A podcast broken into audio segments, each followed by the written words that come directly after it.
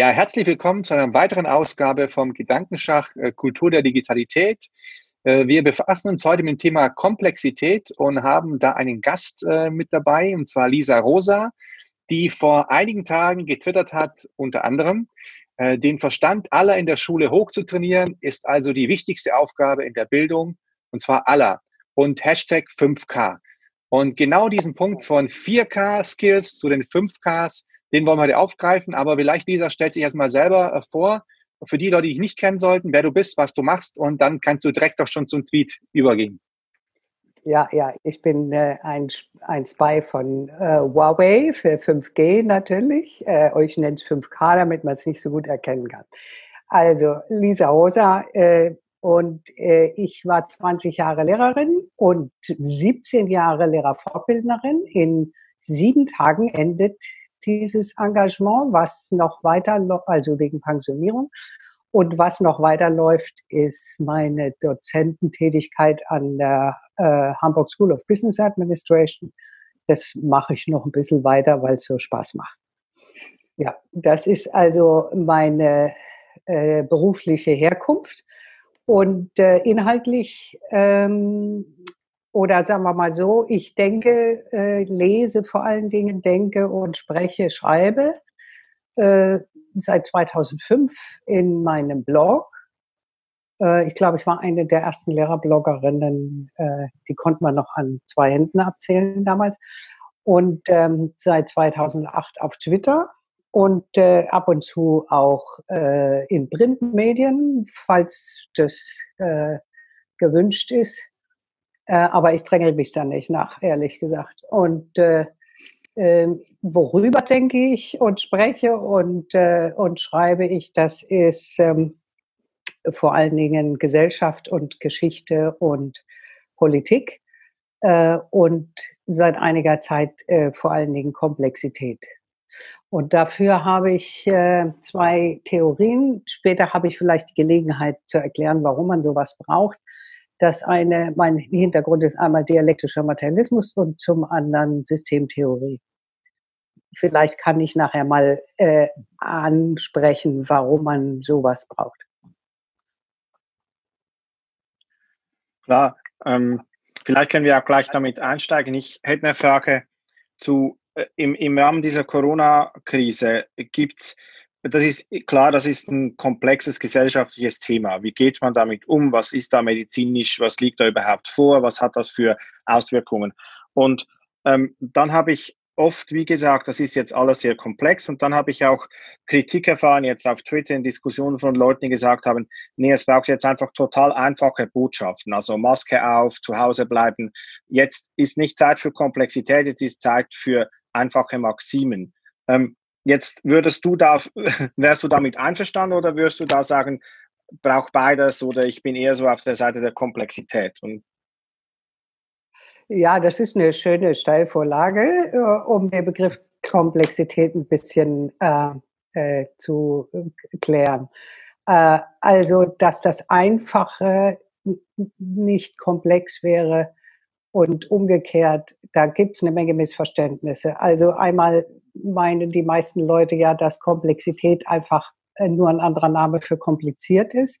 Das ist es nicht. Also Komplexität äh, oder komplexe Dinge, äh, vor allen Dingen Systeme sind komplex, äh, lebende Systeme sind komplex. Ähm, die sind nicht mal komplex und mal nicht. Und man kann auch nicht wählen, ob man sie komplex anschauen möchte oder nicht, sondern äh, wenn man Komplexität denkt, dann schaut man halt immer komplex mit Komplexitätsdenken auf Dinge, weil das ist der Rahmen, mit dem man auf alles schaut. Ähm, also auf alle komplexe Dinge schaut man natürlich am besten mit Komplexitätsdenken und was Menschen tun und was sie in Gesellschaft tun und was Gesellschaft macht als System, ist immer äh, komplex. Da gibt's keine einfache Geschichte mehr. Und ähm, ja, aber komplexe Dinge sind zwar immer kompliziert, aber nicht alles, was kompliziert ist, ist komplex. Also das darf man wirklich nicht verwechseln. Und was die Einfachheit angeht, ist, wenn man äh, mit komplexen Dingen zu tun hat, das heißt mit Menschen oder mit Menschen in gesellschaftlichen Zusammenhängen und Menschen sind immer in gesellschaftlichen Zusammenhängen oder wenn man Gesellschaft denken und angucken will, ähm, äh, dann äh, äh, muss man immer mit Komplexität umgehen und das heißt, äh, man darf eigentlich nie äh, sagen, ich vereinfache mir das jetzt mal so und tu so, als gäbe es die Komplexität nicht.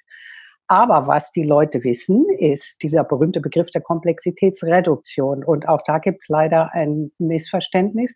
Das bedeutet nicht, dass man einfach die Sachen vereinfacht und die komplizierten Sachen weglässt, sondern das bedeutet, dass man äh, einzelne ähm, Umwelten auswählt. Also es ist eine Frage der Selektion. Ich wähle immer aus, mit welchen Umwelten ich mich überhaupt beschäftige und welche ich als irrelevant abserviere für mich.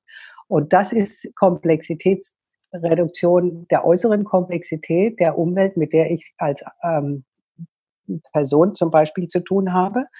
Das ist eine Frage der Selektion. Das ist die Komplexitätsreduktion außen und die wird erkauft dadurch, dass ich innen komplexer werden muss. Das ist was, was die meisten Leute gar nicht verstehen. Also um diese äußere Komplexität managen zu können, muss ich innen, also in meiner Psyche, in meinem Denken, immer komplexer werden. Mhm. Das ist interessant. Also wie, das heißt, auf eine ganz einfache Ebene gebracht, wir müssen eine Stufe klüger werden, um hinter die Entwicklung der komplexen Umwelt hinterherzukommen. Aber wenn ich jetzt mal ähm, ja, ein bisschen provokativ fragen darf, der Philipp hat ja zu Recht auch angesprochen, dass es bei Twitter so oder so Social Media äh, geschrieben hat äh, und die Leute gesagt haben, nee, es muss jetzt einfacher kommuniziert werden. Ist es aber nicht so, dass in der Kultur der Digitalität und auch in sozialen Netzwerken äh, die Entwicklung hier zu nicht zur Komplexitätsreduktion, sondern eher zu tatsächlich zu einfachen Botschaften ähm, da ist und vielleicht sogar begünstigt wird, dass man das tut? Ähm, und ist das eine Sache, die man eventuell jetzt auch kritisch betrachten könnte? Also vielleicht liege ich auch nicht falsch, ich weiß es nicht. Ich, ich denke jetzt mal laut nach und dann kannst du mir gerne sagen, wie du es einschätzt. Äh, ja, ich sage nochmal, einfach sprechen äh, kann ja trotzdem klar äh, und komplexitätsadressierend sein, also die Komplexität im Blick behalten sein. Also wenn ich was äh, einfach und klar darstelle, dann ist es äh, ja deswegen nicht simplifiziert. Das ist der. Unterschied mhm. zwischen etwas simpel machen, also wenn du so, äh, Komplexität simplifizierst, dann machst du was kaputt, dann äh, äh geht was falsch. Aber wenn du einfach und klar über was sprichst, dann äh, kannst du natürlich nicht alle Aspekte berühren, dann kannst du nur einzelne Aspekte berühren, aber du kannst immer dazu sagen, ich habe nicht alles erwischt, aber ich fokussiere mal auf das und das sehe ich so. Und das ist eingebettet in den größeren Zusammenhang, den sehe ich so.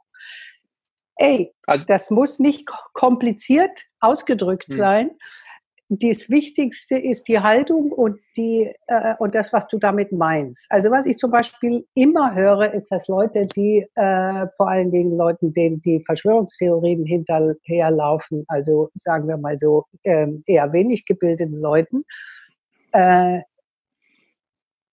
die, die die Verschwörungstheorien erfinden, die mögen gebildet sein, aber die, die hinterherlaufen, die sind dumm und ungebildet natürlich. Und ähm, äh, wenn ich mit denen äh, spreche oder sprechen würde, ich spreche eigentlich nicht mit denen, ich gehe eher lieber aus dem Weg, dann äh, kann ich äh, Dinge so einfach äh, darstellen, dass sie sie vielleicht verstehen können, vielleicht. Ähm, aber dann wird mir trotzdem immer unterstellt, ich würde extra äh, so sprechen, damit sie es nicht verstehen, verstehst du? Und das mhm. gehört zur Verschwörungstheorie selber. Und was wir nicht verwechseln dürfen, ist eben, dass das Einfache sich nicht dadurch herstellt, dass man äh, klar spricht, äh, dass man, dass man äh, Dinge weglässt und dass man das Wichtige nicht äh, im Blick hat, sondern dass das Einfache ähm, äh, häufig verwechselt wird mit dem äh, entkomplexisierten, also indem man das Komplexe negiert, leugnet und sagt, aber ja. es ist doch ganz einfach. Also ich, ein Beispiel. Darf ich ganz kurz ein Beispiel nennen und sagen, ob, ja, das, ob das so stimmt? Wäre der Drosten, wäre der Drosten jemand, dem es gelingt, äh, und falls das so wäre, äh, wie würde ich es denn schaffen? Ich bräuchte dann dem, ja verschiedene Perspektiven und verschiedene Expertisen, die dementsprechend die Komplexität ihres Bereiches erfolgreich kommunizieren. Und jetzt müsste ich aber in der Lage sein, das zusammenzusetzen, beziehungsweise das große Big Picture zu erkennen, die Zusammenhänge herzustellen und dann handeln und urteilen zu können. Und falls das so wäre, wie gelingt sowas? Äh, das hängt von den Zuhörern ab. Also manche finden, er spricht einfach und verständlich und äh, viele, 80 Prozent der Leute verstehen ihn gar nicht, weil der ja? auf einer Ebene, weil er auf einer Ebene spricht, die äh, für viele Leute schon viel zu kompliziert ist. Kompliziert, nicht hm. komplex. Mhm. Und was Komplexität angeht, ist, dass der Drosten ausschließlich über als Virologe spricht. Das macht er auch immer ganz deutlich. Der, der bettet es nicht in gesellschaftliche Zusammenhänge ein. Die, er spricht nicht komplex, sondern mhm. Er spricht so kompliziert wie nötig, um seinen Sachgegenstand zu entfalten zu können. Aber die Komplexität in der Gesellschaft ist ja eine ganz andere. Du hast äh, zum Beispiel neulich mal ähm, irgendwie in Facebook oder Twitter so einen so so ein Satz äh, visualisiert, dass du gesagt hast, oh, je mehr ich einsteige in die Sache mit, äh, äh mit mhm. Corona, mhm desto mehr erkenne ich, was ich alles nicht verstehe und wie komplex mhm. das Ganze ist. Und deswegen äußere ich mich am liebsten gar nicht mehr, weil ich weil ich gar nicht mehr weiß, was richtig und was falsch ist. Da hast du sozusagen eine Tür in den weiten Raum aufgestoßen der Komplexität oder ach du liebe Zeit, ja, ich verstehe gar nichts mehr. Und äh, so kann es einem tatsächlich gehen. Und ähm, dann muss man tatsächlich Komplexität reduzieren, so wie ich es vorhin beschrieben habe, in dem Sinne, dass man sagt, ich beschäftige mich jetzt nur mit dem Aspekt, das wähle ich aus, aber ich weiß, dass es eine Auswahl ist. Und ich mhm. weiß, äh, dass ich damit äh, das Big Picture äh, verlasse und mich nur mit einer Sache beschäftige, aber ich muss es später wieder einordnen ins Big Picture. Und jetzt kommt die next, das nächste Missverständnis, das ganz oft gesagt wird, ja, die Sachen haben alle irgendwie einen Big Picture Zusammenhang, den können wir nur nicht sehen, weil der ist viel zu komplex. Und damit ist das Ding erledigt. Es ist wie mhm. früher im 19. Jahrhundert hat man gesagt, es ist ein weites Feld. Und damit hat man den Gegenstand erledigt und hat gesagt, hör, hörst du mich nicht? Doch, doch, doch. Ich, ich schiebe nur die Kopfhörer rein. okay, alles klar. Und hat gesagt, damit ist die Sache für mich erledigt, reden wir über was anderes. Und das ist beliebt, zu sagen, oh, es ist komplex und hat alles miteinander zu tun. Aber das erklärt gar nichts, weil erklären tut erst irgendwas mit Komplexität, wenn man die genauen, wenn man die Verhältnisse einzeln untersucht. Komplexität ist nicht über feste Gegenstände, also nichts Ontisches oder sagen wir, versteht ja wieder nicht, ähm, also keine festliegenden Gegenstände wie Steine, die man äh, äh, morgen genauso betrachten kann wie heute oder gestern, weil die sich nicht verändern so schnell, sondern Komplexität geht über Beziehungen, über Prozesse, über Dinge, die miteinander ähm, interagieren. Und mhm. wenn man darauf fokussiert, macht es natürlich nicht Sinn zu sagen, oh, da ist ein riesiges Wimmelbild wie ein Ameisenhaufen, hui, was sich da tut, ich kann gar nichts mehr erkennen, sondern indem man sagt, okay, ich untersuche jetzt diese Beziehung oder ich baue ein, ich versuche ein Verständnis aufzubauen. Gott sei Dank gibt es Theorien, die an das abgenommen haben. Ich kann mir doch die Welt nicht selber ausdenken. Ähm, die untersucht haben, wie solche Beziehungen funktionieren. Und erst dann, wenn ich darauf äh, komme, wie sowas funktioniert, kann ich überhaupt was erkennen. Also zum Beispiel, dass verschiedene Arten von Systemen miteinander nur äh, interagieren können, wenn sie strukturell gekoppelt sind. So spricht die Systemtheorie. Dann kann ich gucken, was ist denn eine strukturelle Kopplung und wie sieht die denn zum Beispiel aus zwischen dem zwischen der Person, dem psychischen System und äh, einem sozialen System, zum Beispiel einer Organisation, deine Schule oder ähm, mhm. was Größeres, dem Bildungssystem. Was haben die für ein Verhältnis miteinander? Da kann man was drüber erfahren. Und dann fängt es an, interessant zu werden. Und diese Art, äh, sich mit den Sachen zu beschäftigen, sind nötig, um Gesellschaft zu erkennen und das eigene Standing als psychisches System in der Gesellschaft zu erkennen oder marxistisch gesprochen oder materialistisch-dialektisch gesprochen. Das Individuum ist irgendwie in Interaktion mit der Gesellschaft. Das wissen viele inzwischen. Aber wie? Who knows? Irgendwie hat alles mit allem zu tun. Das genügt mir nicht, weil da kann ich nichts dran erkennen. Also muss ich mich genauer mit beschäftigen. Und das ist meine Vorstellung davon, warum das einen Sinn macht, äh, sich mit diesen Theorien zu beschäftigen. Zwei Komplexitätstheorien gibt es. Es ist einmal die aus dem 19. Jahrhundert, Marx und Nachfolge äh, von Hegel in Gang gesetzt, äh, mit der Dialektik. Die Dialektik adressiert den Gegenstand Komplexität und ähm, die Verhältnisse und nicht Sachen. Hm.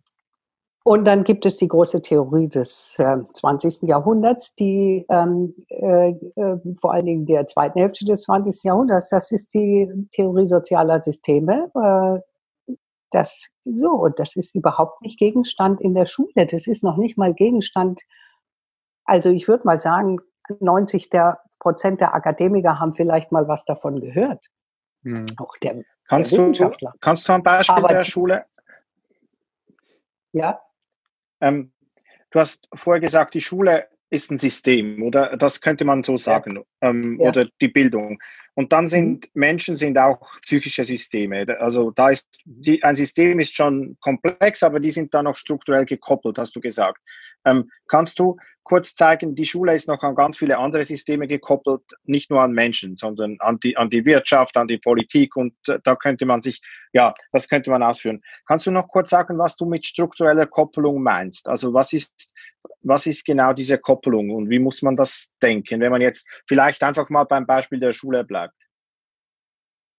Also äh, die Schule ist äh, als Einzelschule ein System, aber auch natürlich als Schule, als die Form der Schule im mhm. Bildungssystem. Ne? Jetzt bleibe ich mal beim einzelnen System, weil man es da am schnellsten merkt, äh, wie nützlich die Systemtheorie ist. Ich habe vor 17 Jahren meine letzte Schule als Lehrer verlassen äh, und meine Arbeit woanders aufgenommen. Äh, seitdem hat das gesamte Kollegium äh, 100 Prozent gewechselt. Also da sind neue Generationen äh, ins Kollegium nachgewachsen. Und weil ich damals die, eine von den Jüngeren war im Kollegium, äh, sind die Alten, die ich noch kenne, alle weg. Also wenn ich jetzt die Schule wieder betrete, begegnen mir nur, nicht nur vollkommen neue Schüler natürlich nach 17 Jahren, sondern auch äh, ein neuer Direktor, eine vollkommen neue Schulleitung, neue Kollegen. Ich kenne niemanden da. Und trotzdem funktioniert die Schule, ist die Schule die gleiche geblieben. Und die funktioniert ganz genauso. Ich erkenne nicht nur die Räume in der Schule wieder, sondern ich erkenne die äh, Policy der Schule wieder. Ich erkenne mhm. den Geist der Schule wieder. Und daran kann man sehen, dass die Menschen nicht Teil der Schule sind. Also die Menschen sind nicht Teil des Systems, sondern Teilnehmer. Das heißt, sie sind äh, so lange Teilnehmer des Systems und spielen sozusagen das Spiel, was dieses System vorgibt, mit. Und wenn sie aussteigen, sind sie weg und dann sind andere Teilnehmer. Aber das mhm. Spiel und die Schule selber bleibt die alte. Also die kann, die, die, ähm, äh, die kann sich natürlich auch verändern, das ist klar. Äh, und das hat auch was mit den Personen zu tun, die da Teilnehmer sind. Aber die Menschen sind nicht Teile dieses Systems. Stell, stell dir mal vor, du würdest mit Haut und Haar und äh, mit deinen ganzen äh, Wehwehchen und Krankheiten und mit allem jeden Tag äh, als ganze Person ganzheitlich in, der, in, die, in die Schule kommen und nicht mit deinem, bloß mit deinem psychischen System anwesend sein, äh, und äh, ob du gerade Bauchgrimmen hast oder nicht, würde sich sofort in dem System bemerkbar machen und würde irgendwas an dem System ändern. Das wäre eine Katastrophe, oder? Für dich und für das System. Also du bist gekoppelt nur mit deinem psychischen System, nicht mit deinem Verdauungssystem mit der Schule. Ähm, äh, und mhm. die Kopplung die Luhmann strukturelle Kopplung nennt, die wächst aber von beiden Seiten. Also das ist nicht eine Einbahnstraße, dass das sozusagen das übergeordnete System das vorgibt und wir äh, als teilnehmende psychische Systeme reagieren dann nur wie Puppen oder so, und müssen nach der Pfeife des Systems tanzen, sondern äh, wir haben natürlich schon auch Möglichkeiten, da Einfluss zu nehmen und das ist in der strukturellen Kopplung äh, mhm. drin und das mhm. ist praktisch so eine äh, äh, feste Kopplung, die nicht nur so ein einmaliger interaktiver Blub ist, sondern die, also genauso wie im Gehirn gibt es ja gebahnte Strukturen, die immer wieder betreten werden. Und so muss man sich die strukturelle Kopplung zwischen verschiedenen Systemen und vor allen Dingen zwischen verschiedenen Systemtypen auch vorstellen. Lisa, du hast jetzt ähm, sehr viel natürlich zum, dazu beigetragen, so ein Verständnis aufzubauen zum Thema Komplexität. Und wir haben natürlich in dem Kontext von Kultur der Digitalität, äh, gehe ich davon aus, dass wir Konsens hier haben, dass natürlich die Transformationsprozesse oder die Transformation dazu beigetragen hat, dass die Komplexität nochmal erhöht wurde. Die Frage ist aber, die sich jetzt äh, vielleicht auch viele stellen, ist, wie kann denn Komplexität in, in, in diesem Hintergrund oder in diesem Hintergrund äh, gelehrt oder gelernt werden. Weil du hast gesagt, wir müssten eigentlich schaffen, alle Menschen auf dieses höhere Level zu bekommen. Wie könnte das denn gelingen in der Kultur der Digitalität äh, und wo siehst du vielleicht auch Hindernisse? Also ich stelle mir das immer ganz primitiv vor, so wie bei dem Teig, den du rührst. Das wird alles immer komplexer. Es gibt kein Zurück. Also der Zeitstrahl geht nur in eine Richtung. Ne? Der geht nicht zurück in die Vergangenheit. Und das kann man ja schon, wenn man irgendwie halbwegs in Geschichte aufgepasst hat, äh, schon sehen. Da braucht man noch nicht mal Geschichte zu studieren, dass es von einfachen Strukturen und einfachen Lebensweisen zu immer schwierigeren und verwickelteren kommt, äh, mit, mit, mit mehr Layern und mit mehr, äh, äh, ja, äh, Schichtungen und so weiter, was Komplexität ja ist, ist ja diese vielfach geschichtete äh, Geschichte. Und ähm, jetzt haben wir die ganze Weltgesellschaft. Es gibt zwar noch keine Weltregierung, aber irgendwann wird es wohl eine geben, weil äh, das geht nicht anders. Dass wir das, dass ihr das zu Lebzeiten wahrscheinlich auch nicht schafft, äh, ist eine andere Frage. Aber äh, irgendwann wird es sowas geben wie eine Weltregierung, weil die Weltgesellschaft als Weltgesellschaft gibt es natürlich schon. Also es kann mhm. äh, äh, wird immer gesagt, wenn in China ein Zerkreis umfällt, dann ähm, dann stürzt an der Wall Street. Und tatsächlich ist es so. Äh, es hat zwar mit dem Sakreis weniger zu tun, aber äh, allein in, äh, in deiner Lebenszeit hat sich China so verändert und äh, ist so ein Big Player in der Weltpolitik geworden. Äh, das ist es. Es gibt mhm. kein mhm. Entkommen aus dieser Weltgesellschaft. Und äh, das ist ja auch was, was manche vielleicht problematisch finden. Äh, ich finde es vor allen Dingen abenteuerlich und interessant und spannend und vor allen Dingen sehe ich Möglichkeiten mehr als Probleme. Äh, das ist aber halt mein Blick darauf. Es gibt ja immer alles und es hängt davon ab, wo im Produktionsprozess und ob du im Global South oder bei, äh, bei uns in äh, komfortablen äh, Wohnung in Eimsbüttel äh, sitzt, mit einer Pension, mit einer Lehrerpension, dann ähm, kannst du mit Freude auf die Globalisierung gucken oder nicht. Äh, wenn du im Slum in, in Mumbai sitzt, dann hast du äh, andere Lebensverhältnisse. Aber es sind gesellschaftlich die gleichen Verhältnisse. Wir nennen das äh, Kapitalismus. Und äh, das ist ja nicht nur ein ökonomisches System, das kapitalistische System, sondern ein Gesellschaftssystem. Und äh, das ist weltgesellschaftlich inzwischen. Also seit in den Ende der 80er die Sowjetunion äh, zusammengebrochen ist, äh, gibt es nur noch das. Äh, auch Kuba muss unter den Bedingungen äh, der, des weltgesellschaftlichen Kapitalismus leben. Und auch China hat ich würde sagen, sowas wie ein Staatskapitalismus. Und Aber jetzt also bin ich, jetzt bin ich, pass auf, jetzt bin ich Horst, jetzt bin ich Horst aus Buxtehude an der Pierre Littbarski ja. Berufsschule und ich möchte Komplexität einführen. Ich habe die Lisa gelesen ja, so bei Twitter das, und nee, so funktioniert nicht. Ja, wie da ja das vor? ist aber ein Problem. Jetzt mache ich dir mal, ich mache dir mal einen Vorschlag. Wir gehen mal in die okay. Geschichte. In der, in der, äh, du kennst das 19. Jahrhundert, da ist die Alphabetisierung gewesen. 1807 die Niederlage bei Jena und Auerstedt, äh, Napoleon, äh, Deutschland, nix Deutschland, nix, ne? So. Und jetzt stellen die Humboldt und Stein und Hardenberg und all diese äh, interessanten Männer, die stellen fest, meine Güte, das ist ja auch kein Wunder, dass die Deutschen nie ordentlich kämpfen können oder die Sachsen oder wie auch immer, Deutsche gab es ja in dem Sinne noch gar nicht. Äh, die sind ja zu blöd dazu. Die können ja noch nicht mal lesen und schreiben. Die müssen wir mal richtig auf Vordermann bringen, diese Bauern die ja nichts weiter können als fressen und ficken und scheißen. Äh, die stopp, stopp, stopp. Ja auch Philipp, dürfen wir sowas sagen? Dürfen wir ficken sagen in unserem Podcast? Ja, jetzt hat ich gesagt. schon gesagt. Mehr, und, also, ja. also einstimmig dafür, sehe ich das richtig? Okay, alles klar. Gut, darfst du weitermachen. Ja. Entschuldigung. Ich bin eine alte Frau, ich weiß, was es ist und ich darf das haben. So, und jetzt äh, so, und das ist jetzt, äh, um die Story ein bisschen abzukürzen, also Hardenberg, äh, nicht Hardenberg, sondern ähm, äh, im Laufe dieser steinhardenbergischen Form, der Humboldt, ja. äh, hat äh, ja eigentlich die Alphabetisierung, die Durchalphabetisierung der Bevölkerung äh,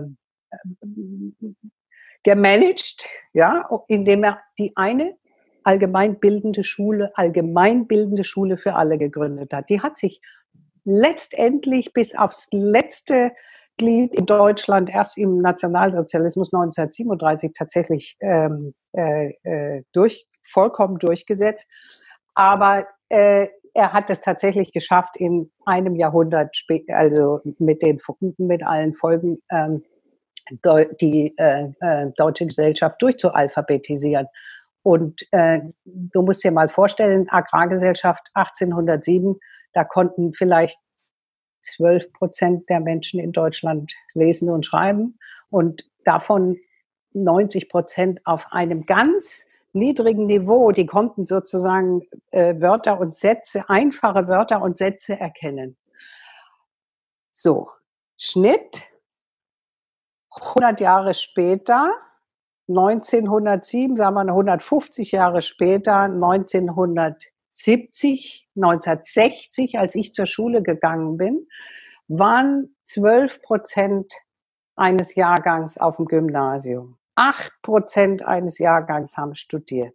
Guckst du heute, mhm. sind äh, bei uns 50 Prozent eines Jahrgangs im Abitur etwas weniger sind immer die dann tatsächlich damit auch studieren. In Finnland sind 85 Prozent. Die haben halt einfach bessere Gene, natürlich. Ne? Mhm. Die finnischen Gene sind einfach besser als die deutschen. Deswegen können da, ich mache mich darüber lustig, weil allein, äh, dass äh, es möglich ist, in Finnland eigentlich nicht nur eine äh, durchzualphabetisieren alle, sondern auch durchabiturisieren äh, die ganze Gesellschaft zeigt, dass da immer noch, immer, immer viel Luft nach oben ist. So, und the next stage ist, alle lernen nicht nur Abitur zu machen und zu studieren, das heißt wissenschaftlich zu denken, auf einem Level, was äh, kausal, lineare Kausalitätsverhältnisse betrifft, ne?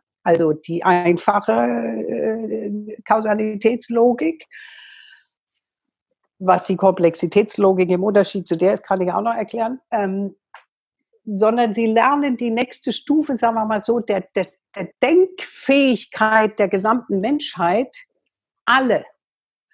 Immer ist es so, dass das, was in der vorigen Gesellschaft nur eine Elite konnte, nämlich vor, äh, ähm, vor Humboldt konnten nur die Eliten lesen und schreiben und davon nur eine ganz dünne Schicht akademisch denken und äh, so. Mhm. Äh, nach äh, Humboldt, wo wir jetzt sind, können fast alle lesen und schreiben. Und 50 Prozent davon gehen sogar an die Uni. Das heißt, sie können sogar ähm, wissenschaftlich denken äh, auf, auf der, auf der äh, auf der Vorkomplexitätsstufe. Und immer ist die Elite, aber, aber ich meine jetzt eine intellektuelle Elite, äh, immer voraus schon in der nächsten Gesellschaft und im nächsten Level. Und das nächste Level ist tatsächlich Komplexitätsdenken. Und das ist die Aufgabe der Menschheit natürlich auf der nächsten Stufe, Komplexität der Probleme und der Umwelt, in der sie sich befindet, zu begegnen, indem sie die innere Komplexität angleicht an diese äußere Komplexität. Also die mhm. Denkkapazität und Fähigkeit auf dieselbe Komplexitätsstufe hebt, äh, äh, wie die äußere Komplexität ist, also die gesellschaftlichen Verhältnisse zum Beispiel. Und ähm, das äh, klingt utopisch, aber auch der Humboldt hat äh, 1817 äh, nach den Befreiungskriegen utopisch äh, äh, geklungen. Und alle haben gesagt, bist du verrückt, das, das schafft man doch nie, die dummen Bauern alle den Lesen und Schreiben und Rechnen beizubringen. Und es hat aber geklappt. Also immer nicht ganz, es bleiben immer Reste übrig und im globalen Süden und die Ungleichheit in der Gesellschaft, die unsere Gesellschafts Ver Verordnung, äh, Struktur, Verfassung nun mal äh, äh, ähm, in, in der das inhärent ist, also eingeschrieben in deren DNA, verhindert natürlich, dass 100 Prozent das erreichen, aber doch ein ganz großer Teil. Und deswegen glaube ich da wohl daran, dass ein ganz großer Teil der Menschen in 30 Jahren äh, entweder tot ist, weil der Klimawandel als Katastrophe die Lebensbedingungen so scheiße gemacht hat, dass richtig viele Milliarden verschwinden werden. Oder es wird so weit kommen, dass das ist sozusagen gleichzeitig Produkt, aber auch Voraussetzung, äh, dass ähm, ein Großteil der Menschen äh, auf diese Komplexitätsdenkstufe gekommen ist. Und äh, aber wenn wir jetzt das nochmal vielleicht ein bisschen konkret, also wir haben ja Humboldt, der macht eine Schule und ähm, da müssen halt alle hingehen und dann nach 150 Jahren können die lesen und schreiben und so weiter.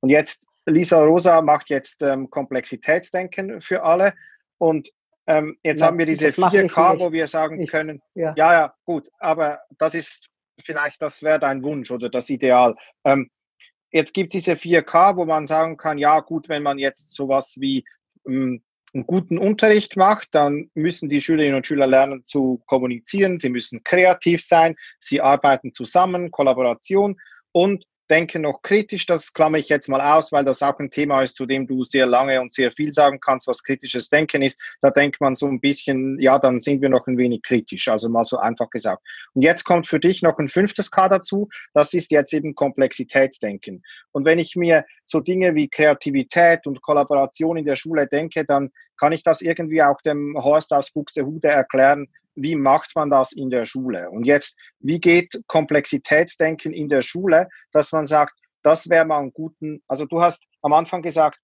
Umwelten auswählen im Bewusstsein, das sind nur einzelne Umwelten. Es ist nicht so einfach, sondern ich schaue mir jetzt mal wie ein kleines, also ich stelle mir jetzt so vor Biologie und ich schaue mir jetzt mal so sowas wie einen komplexen Kreislauf an, aber nur in Bezogen auf die Amsel oder sowas und nicht jetzt alle das Vögel jetzt, oder alle Tiere und so weiter. Ja, Philipp, ich verstehe dein das, Bedürfnis. Stelle ich mir das richtig ist, vor. Das ist ja. äh, hm. kon konkretistisch naiv jetzt. Also, äh, das wird nicht jetzt einfach, du kannst nicht jetzt in deinen Unterricht gehen und sagen, ich mache jetzt Komplexitätsdenken, fertig, bumm, aus. Äh, erstens mal musst du selber lernen. Äh, ich kann es nur in Ansätzen, ehrlich gesagt. Und ich habe ganz viel Zeit darauf verwendet, äh, zwei große Theorien zu lernen und ich werde den Rest meines Lebens damit zubringen, das zu studieren. Äh, das Problem ist, dass solange die Menschen sich den Arsch abarbeiten müssen, haben sie keine Zeit, das zu lernen als Erwachsene. Und solange das nicht in der Lehrerbildung vorkommt, können sie auch im Unterricht damit nicht mhm. äh, äh, nichts machen. Ich sage noch mal, was es ist, also auf einer anderen Ebene. Ich habe äh, von der Literacy gesprochen, also die Alphabetisierung. Das ist für mich von heute aus gesehen genauso wie man sagt, der Weltkrieg, der erste Weltkrieg, der heißt ja erst seit dem Zweiten Weltkrieg Erster Weltkrieg. Früher hieß er Weltkrieg oder der große Krieg. Und Literacy kann jetzt zu Literacy 1 werden, wenn ich das Neue nicht 5K oder sonst irgendwas nenne, sondern Literacy 2, das ist die Literacy des 21. Jahrhunderts, ist Komplexitätsdenken. Und was ist es gegenüber dem mhm. früheren wissenschaftlichen oder kritischen Denken?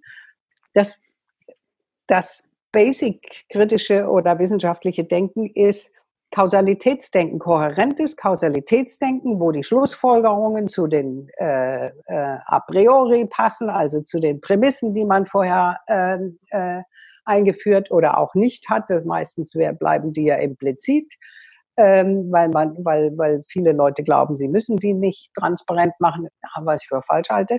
So, und einen kohärenten Zusammenhang in sich stimmigen Gedankenkomplex zu entwickeln. Also ein Gedanken, äh, Zusammenhang zu entwickeln, der in sich stimmig äh, äh, kohärent ist, das ist sozusagen die Basic, das Basic Level des wissenschaftlichen Denkens. Und das ist nur mit Logik. Da, da, da ist noch überhaupt keine Komplexität dabei. Das ist nur mit linearer Logik. Das heißt Cause and Effect. Ursache und Wirkung. Und die Sachen darf man nicht verwechseln. Es ist entweder oder. Es ist dies oder das. Das ist die alte. Ich karikiere es jetzt ein bisschen, mhm. weil vieles davon ist aufgebrochen, auch schon bei denen, die nicht äh, super komplex denken. So. Heute denkt man nicht mehr so zweiwertig. Es ist entweder das oder das, sondern es fängt an, sich durchzusetzen, äh, unter Wissenschaftlern zumindest, dass sie sagen, ja, es ist vielleicht nicht entweder oder, sondern es ist vielleicht sowohl als auch. Und mhm. gleichzeitig ist es auch noch weder noch. Oh, wow, mhm. was ist das denn? Das heißt, es ist in einem bestimmten Zusammenhang dieses und in einem anderen Zusammenhang jenes. Das, die ersten, die das in der Naturwissenschaft entdeckt haben, sind die Quantentheoretiker. Mhm. Licht verhält sich sowohl in bestimmter, wenn du mit einer bestimmten, äh, in einem bestimmten Zusammenhang drauf guckst, wie eine Welle und wenn du, äh, also, ne, so. Und äh, genau so ist es mit allem. Das heißt, du, das ist ja diese Beobachtergeschichte, ähm, dass du, je nachdem, wie du drauf guckst und in welchem Zusammenhang du was siehst, etwas anderes siehst, als wenn du äh, von einem anderen Standpunkt aus guckst und einen anderen Zusammenhang siehst, eine andere Perspektive. Deswegen weißt du, viele Leute reden von äh, äh, perspektivischen Denken, aber sie wissen nicht, was es ist. Und das ist das genau das Komplexitätsdenken, dass du sagst, es geht nicht mehr darum, was festzunageln. Du kannst das Licht nicht festnageln und du kannst die Teilchen nicht festnageln und sagen, so sind sie. Immer und jetzt weiß ich, wie sie objektiv sind, sondern du kannst nur sagen, in dem Moment, in diesem Zusammenhang ist das und das Gleiche ist in einem anderen Zusammenhang, äh, in einem anderen Moment was anderes. So, und das ist mehrwertiges Denken, also sowohl als auch und äh, weder noch ist mehrwertiges Denken, nennt sich mehrwertige Logik oder komplexe Logik und das ist einfach eine ganz andere Logik. Und guess what? Die hat genauso wie die Kausallogik bestimmte Gesetzmäßigkeiten. Es reicht also nicht, genauso wie in der Kausallogik reicht es ja auch nicht zu sagen, ich weiß, es gibt Ursache, Wirkung, aber was jetzt die Ursache ist und was die Wirkung, puh, ist egal. Ja? Hauptsache, es hat was miteinander zu tun. Äh, es gibt sicher Leute, die auf der Denkstufe stehen geblieben sind, aber äh, genauso wenig passt fürs Komplexitätsdenken, dass du sagst, es hat alles irgendwie was miteinander zu tun und je nachdem, wie, wie man guckt, ist es was anderes. Es kommt also darauf an, die Sachen tatsächlich in konkrete Situ zu äh, beschreiben und zu erwischen und sagen, wenn das so ist, dann ist das nur unter diesen Bedingungen so. Und über Bedingungen muss man dann reden und so weiter und so fort. Also es ist wirklich was sehr kompliziertes, diese Komplexitätsdenke und die ähm, beizubringen, habe ich keine Ahnung, wie man das macht, weil äh, ich habe Studenten, mit denen ich das mache. Hm. Ähm, aber ich glaube, dass man genauso wie kritisches Denken, also argumentieren lernen, das auch schon von Anfang an im Kindergarten beibringen kann, was übrigens äh, mit dem kritischen Denken ja gemacht wird, nur nicht mhm. in Deutschland. abschließend, wir haben, also wie ich auf die Uhr ein bisschen schaue, den Zeitwächter-Spiele, wir haben äh, leicht überzogen. Wir haben uns mal so vorgenommen, so um die 30 Minuten. Ist aber gar nicht so dramatisch. Im Prinzip können wir tagelang zuhören. Ähm, was wäre sorry. aber jetzt als, als, als letzte Frage, ja, gar kein Sorry, wieso? Dankeschön. Ähm, was wäre denn so deine Empfehlung, was man vielleicht noch eventuell lesen müsste oder wie man, wie man in Social Media folgen müsste oder wie man in Social Media folgen müsste oder eine Timeline aufbauen müsste, um das zu begünstigen, äh, die Entwicklung zu begünstigen, die zu Komplexitätsdenken führt? Also ich würde zum Beispiel dem Karl Auer Verlag folgen. Äh, dahinter verbirgt sich twitternd äh, meistens Fritz B. Simon.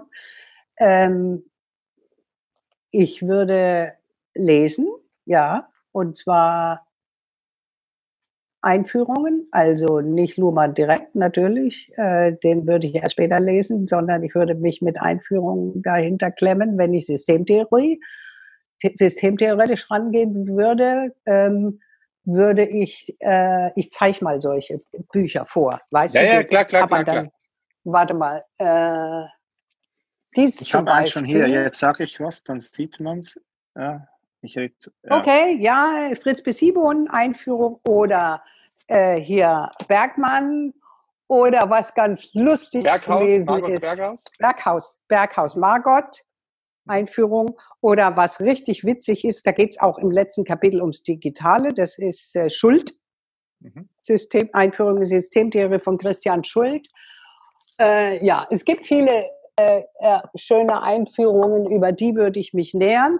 Und es gibt vor allen Dingen auch Videos natürlich, äh, YouTubes. Man kann sich YouTubes über Systemtheorie äh, reinziehen. Und ich habe äh, wochenlang im Sommer vor drei oder vier Jahren habe ich mir die ganzen Vorlesungen von Luhmann beim Laufen um die Alster reingeholt. Das war sehr mhm. spannend und äh, sehr, der, der, der Mann hat so klar und einfach gesprochen, unglaublich, und hat dabei die kompliziertesten und komplexesten Verhältnisse entwickelt in seinen Vorlesungen. Kriegt man alles auf YouTube. So, ja. Aber lesen muss man. Und äh, das Lesen ist, äh, glaube ich, ja, das ist was, was leider in Digitalzeiten ein bisschen unterbewertet wird, ähm, weil so viel anderes dazu gekommen ist. Aber man kann sich auch vorlesen lassen. Äh, wenn ich jetzt von der anderen Theorie reden darf, die ich so gerne mag, dem dialektischen Materialismus. Ich habe mir gerade das Kapital von Karl Marx vorlesen lassen in Audible. Und hinterher von Gies, also ich habe, ich hatte es vor vielen, vielen Jahren mal gelesen, Jahrzehnten her, aber ich habe es wieder erkannt und ich war so erstaunt, dass ich das beim Hören über Audible, bei, wo es vorgelesen worden ist, alles gut verstanden habe. Und äh, äh, zum Einstieg in diese, in diese marxistische Dialektik, die ja auch eine Komplexitätstheorie ist, ich arbeite mit beiden und ich glaube, man kann auch beide gut gebrauchen, äh, ist ein Buch von Gysi schön. Kann man sich auch bei Audible vorlesen lassen. Das heißt Marx und wir. Das ist richtig schön. Und äh, ja, man muss nicht alles selber lesen, aber beim selber lesen kann man komplizierte Dinge natürlich besser begreifen, als wenn man sie da rein daraus äh, laufen lässt. Super. Ganz, ganz herzlichen Dank, Lisa. Ähm, wir werden das alles ja. dann auch da unten auflisten und man kann dann klicken und lesen und YouTube anhören und laufen gehen und beim Putzen hörst du auch ganz oft Podcasts. Ähm, äh, ja, kann man sonst so langweilig Twitter, mich wenn man tot. dir folgt, ja, dann sieht man, was da läuft. Genau, danke sehr und ähm, ja, ich danke euch, dass ihr so viel Geduld mit mir hattet. Ja, danke. danke. Ciao. Dankeschön. Tschüss. Ciao.